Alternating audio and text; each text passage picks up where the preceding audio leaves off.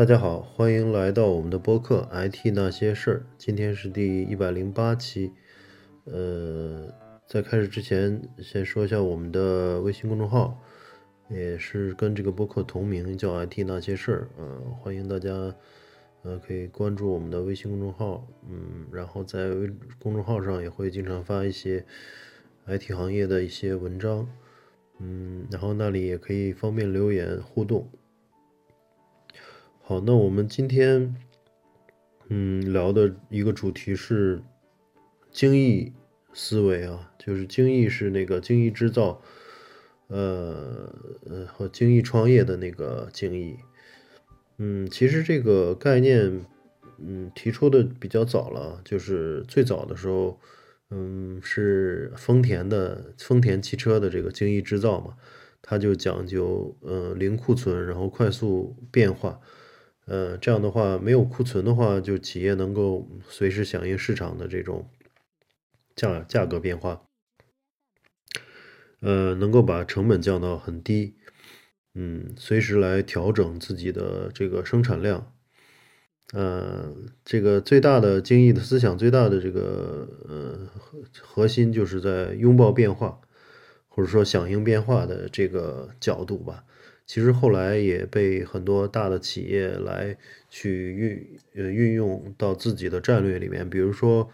呃后后来这个 IBM 也是，IBM 也是一个非常呃老牌的这个 IT 公司了。它最早做硬件啊，做服务器，做笔记本，后来卖了，把硬件，呃硬件部门基本上都卖了，笔记本卖给中国的联想。嗯，后来就主要是做服务，做一些呃这个利润率高的，呃有科呃有技术含量更有技术含量的一些软件和服务，所以他就是这个自己提出的这个嗯组织的呃口号是叫随需应变嘛，就是 on demand 的这个这个的概念，就是现市场需要什么我们就呃。呃，转转转变成什么？然后呃，其实中国也有一个很大的集团，上海的复兴集团，它的董事长郭广昌在一次呃会议上也这个发表演讲吧。他说，复兴的这个复兴的这个战略实际上是也是在变化的。他在海外收购了很多公司，然后包括在国内的业务也进行一些重组。呃，以前甚至还做钢厂啊、钢铁厂啊，做一些呃，做一些很很重工业的一些东西。现在基本上都是走向一些比较偏高薪的，比如生物制药啊，还有一些嗯健康类的，还有一些医疗啊等等这些东西。他就说，呃，中国未来的发展方向是，呃，这个能够让嗯中国人民过上更有。尊严的、更更幸福的这个嗯生活嘛，所以呢，那复兴的这个产业就要围绕这个来去做布局，所以它的那个医疗啊、健康啊等等这些行、生物制药啊等等行业，其实是往做这个围绕着未来发展的这个趋势做布局，它其实也是一种随需应变的一种策略。嗯，所以这些都可以称之为呃精益的思维，精益的商业思维。然后我这个里边主要是呃介绍一本最近出的书，就是呃迅雷的合伙人叫程浩，他出了一本，就今年二月吧才出了一本书叫《精益商业思维》。这本书就是里边会讲了他创办迅雷。及其后来运营过程中，呃，发生的一些呃思考吧，事情和自己的思考，然后也包括踩过的坑，然后包括他，嗯，这个把自己的这个，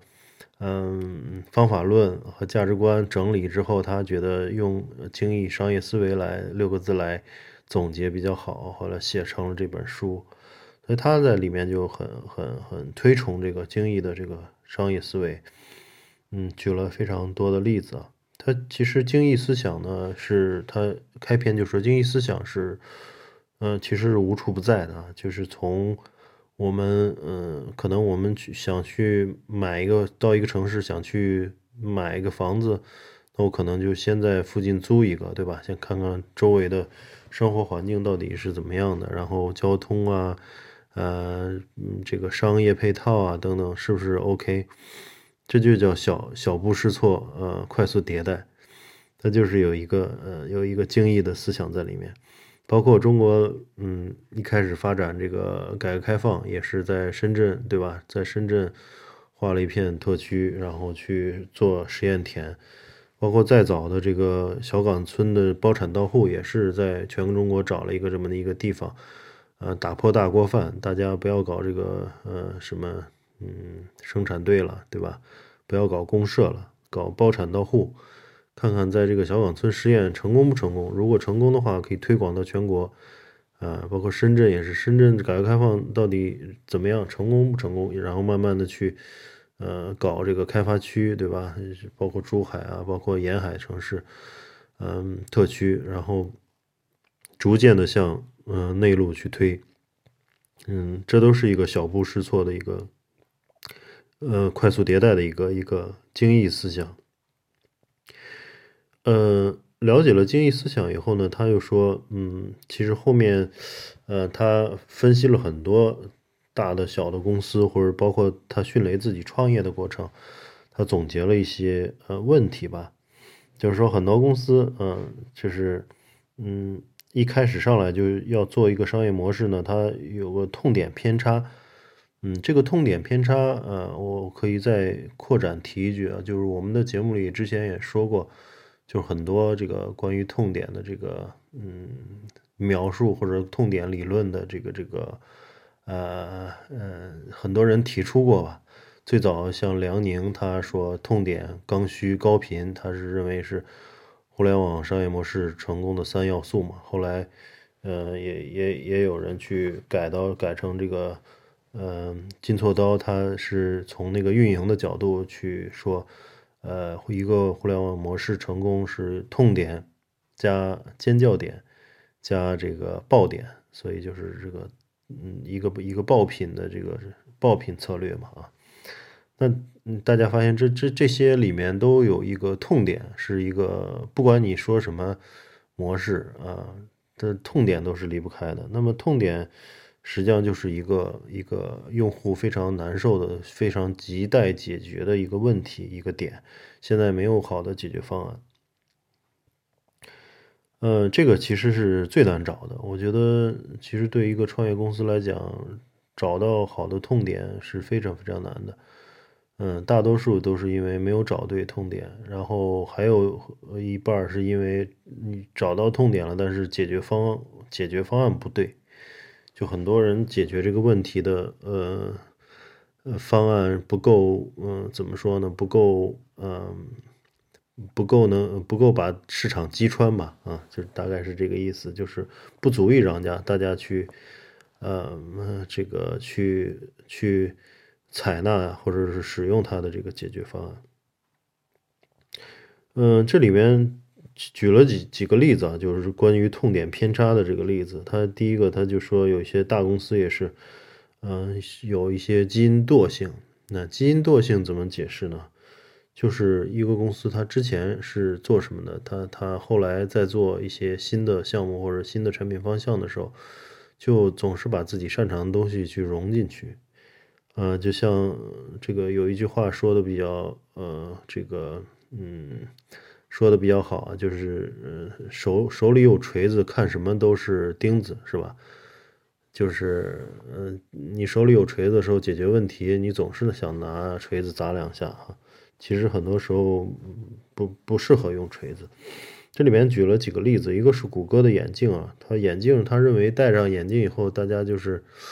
嗯，最直接的这个使用就是搜索，就是可能问问题啊，语音问个问题，在眼镜里边就能。显示出问题的搜索结果，但是后来推推到市场上以后，其实发现，嗯，大家喜欢用眼镜去，比如看视频啊，或者拍照等等等等这些东西，嗯，所以就南辕北辙了，跟它的产品这个初始设置就不一样了。后来，把这个项目也停了，大概烧了数亿美元吧。然后呢，亚马逊的那个音箱 Echo，它一开始也是希望这个通过音箱去下单购买东西，因为它是做电商出身嘛。后来发现这个这个音箱推出去以后，大家都是拿它啊做闹铃和听音乐，这也是一个误误差啊，就是痛点的一个偏差，就是嗯嗯，就是很多很多时候公司它大公，特别是大公司，它都有一个基因，大家都可。可以，现在都都在说，百度是这个这个搜索基因，然后，呃，腾讯是社交基因，对吧？然后阿里是电商基因，所以他们在做另外一件事情的时候就很不擅长，就怎么做怎么别扭，就包括阿里在那个支付宝里面做社社交是吧？被吐槽了很多回，现在也好像彻底放弃了。然后这个。嗯呃，腾讯做电商也是死活也做不起来，后来投资了京东，是吧？就是每个公司它都有自己的一个擅长的东西，所以总是用那个思维方式来来去想问题。但对于这个创业公司呢，实际上他他讲了，就是如果你用用精益的思维来去去去做的话，其实是呃，通常的路径是比较曲折的。就比如举个例子，就是从这个呃这个呃要过河，然后从这个嗯我我在这个嗯这个这个这岸这边一个 A 点，然后要去这个对岸的 B 点，那通常是这个通常是这个没有到 B 点，他发发现到 B 点的路断了。然后他迂回到 C，然后又断了，他又迂回到 D，最后成功了，登陆了。那这个 D 点实际上就是我们一开始创业的时候不一定，这个 D 和我我当时的那个假想是期望啊方向 B 是一致的啊，通常百分之九十九都是不一致的。就我周围也有很多，就是也是一开始做啊一些一些什么做一个 APP 啊，或者做一个网站啊，做一个。企业服务啊，做一个社交服务啊，等等。他后来可能又转转方向了，就转了好几回，发现找到了一个好的方向，就就做成了，或者是没找到好方向，也也也去转了啊。现在还在努力的也有，所以这个模式都是在大家这个摸索过程中。嗯，然后呢，他这个包括他讲的这个。嗯，痛点偏差，然后这个刚需不刚需不刚，痛点不痛啊。他就说什么是痛点呢？究竟就是，嗯，就是必须得符合，呃，这个这个三个，嗯，三个点，一个叫极大的提升效率，比如说搜索和即时通讯啊，就是没有搜索的时候，真的大家找问题答案非常难。然后这个人和人之间可能还得发短信啊，是吧？没有短信的时候只能打电话，没有手机的时候只能打固话，是吧？还有 BB 机、BP 机，这个就是，嗯，就说，所以说这个，呃，搜索和这个即时通讯实际上是是极大的提升的人的效率，所以它是一个真真正的痛点或者真正的刚需。第二点呢，就是它极大的这个降低了成本。降低成本，这个其实也也也非常多了，包括刚才说的那个搜索和那个 IM，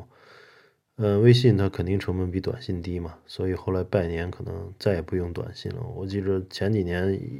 一到过年会收到几百条这个呃几十条上百条短信拜年的，所以那个时候可能一晚上中国移动啊、是联通啊都赚得盆满钵满的。但后来，嗯，微信出来以后，整个这个发短信的人就没了。移动运营商只能说是一个卖流量的一个底层，呃，服务的服务底层的这个基础设施服务商。后面这个拥有入口的都是一些这个移动或者移动互联网或者互联网企业。然后还有一个这个降低成本例子，就是像那个伊隆马斯克的这个 Space X。就是它发射卫星还能回收啊，原来发出去就就丢了啊，掉海里就坏了，然后一次发射可能就是几亿美元，对吧？现在它 SpaceX 发射完了，它又回来了，回来以后基本上就出只是一个燃料的费用嘛，所以能降到这个几千万美元，这个是一个巨大的进步。然后第三个就是呃，极大提升用户体验。嗯，用户体验就像这个，像 iPad 啊、苹果手机啊等等，就是基本上大家都拿到以后都都觉得特别好用，特别会，很容易会用啊。所以，嗯，这几个呃核心点嘛，极大提升效率，极大降低成本，极大的提升用户体验，它才能成为一个痛点或者说刚需。然后这里面。有个核心的一个问题，就是这个第三点啊，就极大的提升用户体验，不是说你，嗯，技术用的多么炫，然后这个底层又是怎么区块链了，又是这个这个这个大数据了，又是人工智能了等等，这个体验必须是用户能能感知到的。就是你用了一大堆技术，如果我觉得跟那个嗯最简单的技术实现的效果是一样的，甚至还不如，那就是一个伪的。用户体验提升，就是这里面陈浩还介绍了一个迅雷之前的一个坑吧，就是他当时觉得点对点的是一个技术的体体现嘛，就是我看一个片看一个电影的时候，我的流量有多少是通过点对点流过来的，这样的话节省节省他的这个服务器的这个流量嘛，嗯，但是这个是是应该说是一个。降低呃服务器端成本，也就是降低呃迅雷它自己公司的成本的一种技术手段。对于用户来说，我不在乎这个 P to P 的这个流量的比例，我只在乎我这儿卡不卡，我这儿断不断，对吧？所以它这个就是一个用户不可感知的，就就有甚至还有一些，嗯，我记得前几期也说过一个最典型的就是周鸿祎当时说的一个犯犯过一个错误。就是路由器它没有天线，他觉得还是一个内置天线，觉得挺牛逼的。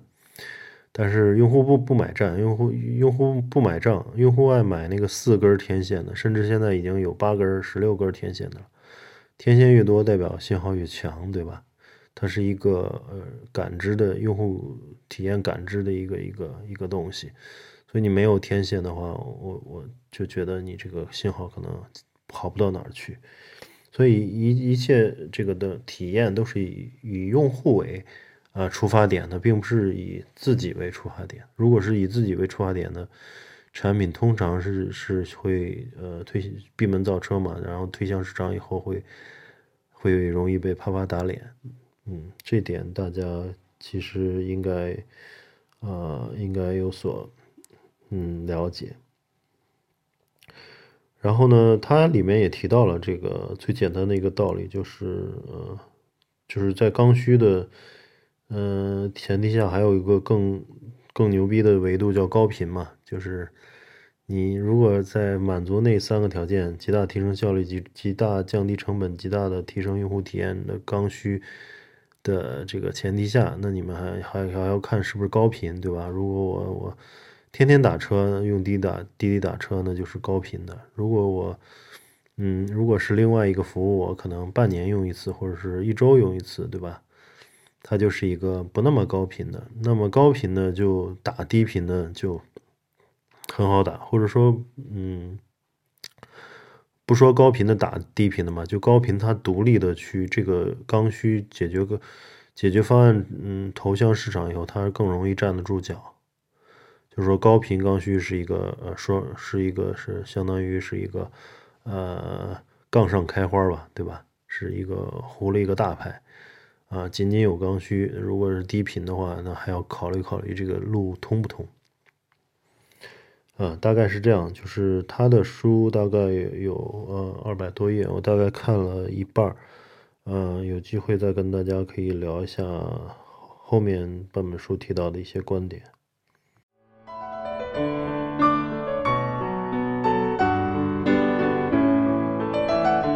好的，那今天的节目先聊到这儿。然后，嗯，大家愿意呃愿意留言的，跟我们互动的，可以关注微信公众号 “IT 那些事儿”。呃，我们在那里面可以去呃沟通。嗯，那我们今天聊到这儿，下期再见。